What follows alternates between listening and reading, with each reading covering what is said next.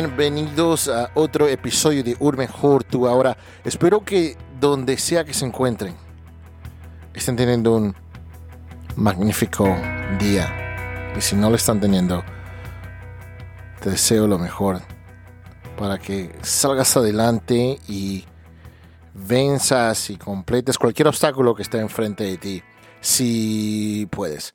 Um, saben que voy a empezar con lo que siempre empiezo, que son gracias, dándole gracias a todas las personas que nos apoyan, que nos han apoyado y, que día a día, gracias a sus apoyos, a todo esto, es lo que nos permite poniendo contenido totalmente gratuito sobre la salud mental.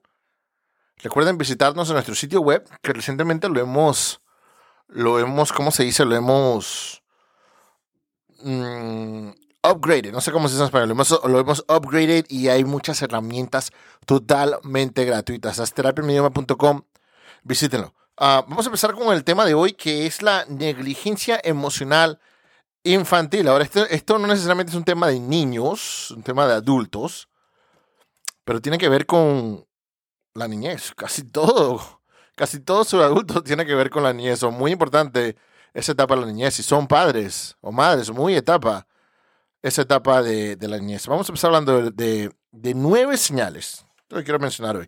Estas son nueve señales que nos pueden decir o aclarar o haber entender si nosotros fuimos víctimas y pasamos de esa negligencia emocional infantil. Cabe recalcar que cada vez que yo hablo de abuso en, los videos, en, nuestra, en mis sesiones de terapia, en, en el podcast, usualmente la tendencia es conectar el abuso con una situación física abrumadora, un golpe físico o un abuso físico. Pero les digo algo diferente.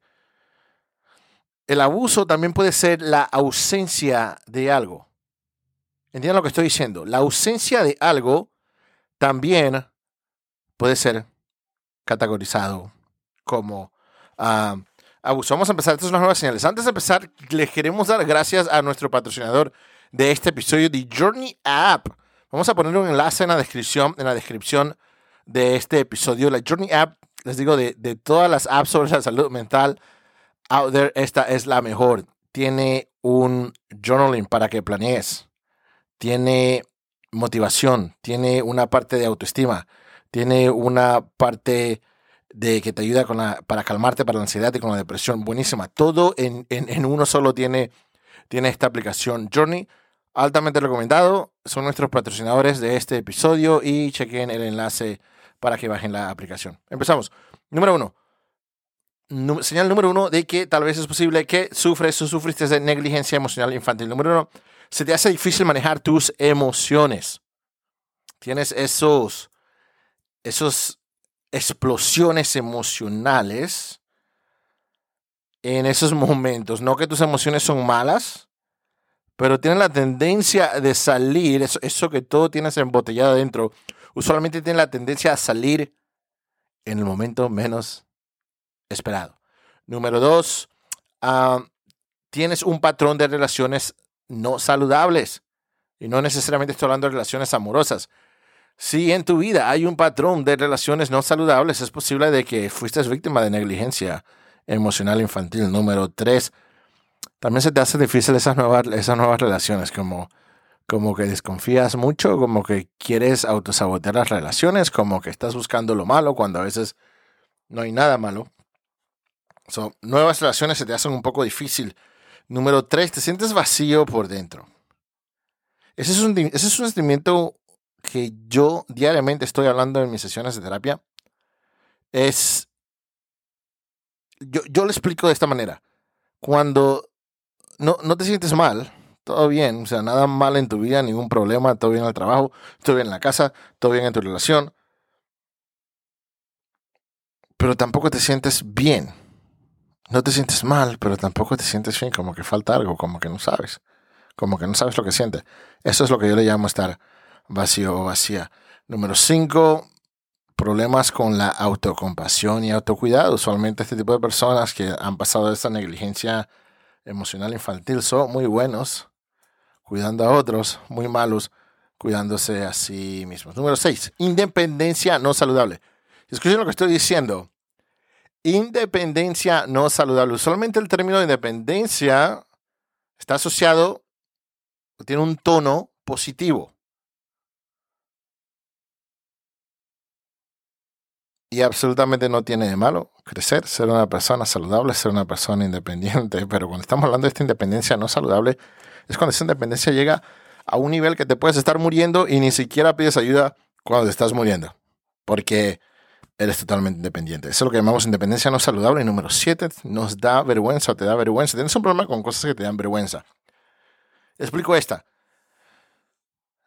So, si hay cosas que te dan vergüenza, si robaste, si le hiciste mal a alguien, si hiciste algo malo, sí, esas, esas son cosas que te deberían dar vergüenza. Pero de lo que estoy hablando aquí, el número 7, es cuando todo te, te da vergüenza, específicamente cosas que no tienes por qué avergonzarte. Número 8, eres un poco sensible al rechazo. No quieres que nadie te rechace, quieres que todos, todos, quieres caerles bien a todos. Y por eso tratas de sobrecompensar y eso lleva a muchos, eso lleva a otro, a otro podcast entero, la, número 8. Y número 9,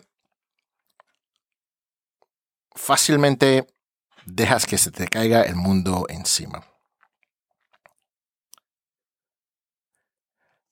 Voy a poner un enlace también. Si vas a nuestra página de Facebook, he hecho varios videos, he hecho varios blogs, he hecho varios artículos donde, donde explico cómo desarrollar esa resiliencia emocional para que cuando algo te pase, eso no necesariamente sea el fin simplemente sea una lección y no sea el fin de tu vida, no sea el fin de tu día, no sea el fin de tu semana y tú puedas seguir adelante. Estas son nueve señales que nos pueden decir, nos pueden indicar si tal vez fueron o son víctimas de negligencia emocional uh, infantil. Como siempre, termino diciendo, los problemas por lo que están pasando son oportunidades disfrazadas como obstáculos. No olviden de visitar nuestro patrocinador de este video, la aplicación Journey. Journey. Va a haber un enlace en la descripción para que descarguen la aplicación